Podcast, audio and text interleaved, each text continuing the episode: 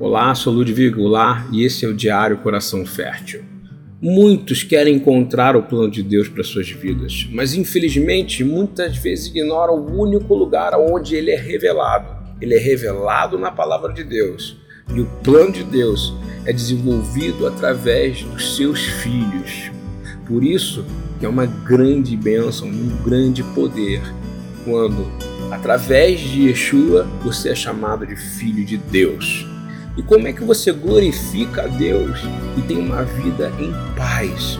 Primeiro, com o seu comportamento. É um estilo de vida, que não é o estilo de vida que te dá um prazer temporário, mundano, mas um estilo de vida no qual você vê que tudo nesse mundo é temporário, mas a glória que há de vir é maravilhosa. Você tem compaixão, piedade, você tem empatia, mas não porque você quer ser visto por estar fazendo algo, mas sim porque você está sendo visto pelo Pai. O Pai habita em você. Você tem prazer em dar mais do que receber. Dois, com o nosso caráter. Já não é mais sobre o carisma, não é mais sobre quantas pessoas eu atraio para mim, mas sim o propósito de Deus é confirmado em mim, porque a minha alegria é saber que eu estou buscando um caminho de ser a imagem e semelhança de Deus. E dessa forma, uma nova criação há em mim.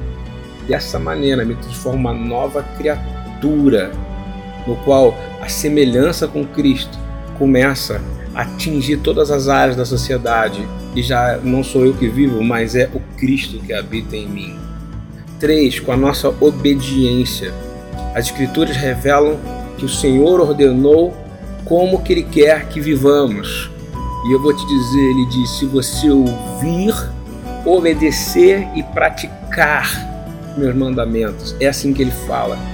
Você vai me glorificar e eu vou derramar bênçãos sem medidas sobre vocês. É isso que é o resumo da palavra inteira. Então, que não seja feita a nossa vontade, mas a vontade do Senhor. Que possamos concentrar nesse momento encontrar o plano de Deus não nas circunstâncias, mas na palavra de Deus. Que possamos entender que temos acesso às promessas, que temos um propósito, mas principalmente que Ele nos ajuda no processo da nossa rotina diária. Que seja feita a Sua vontade, Senhor, assim na terra como no céu.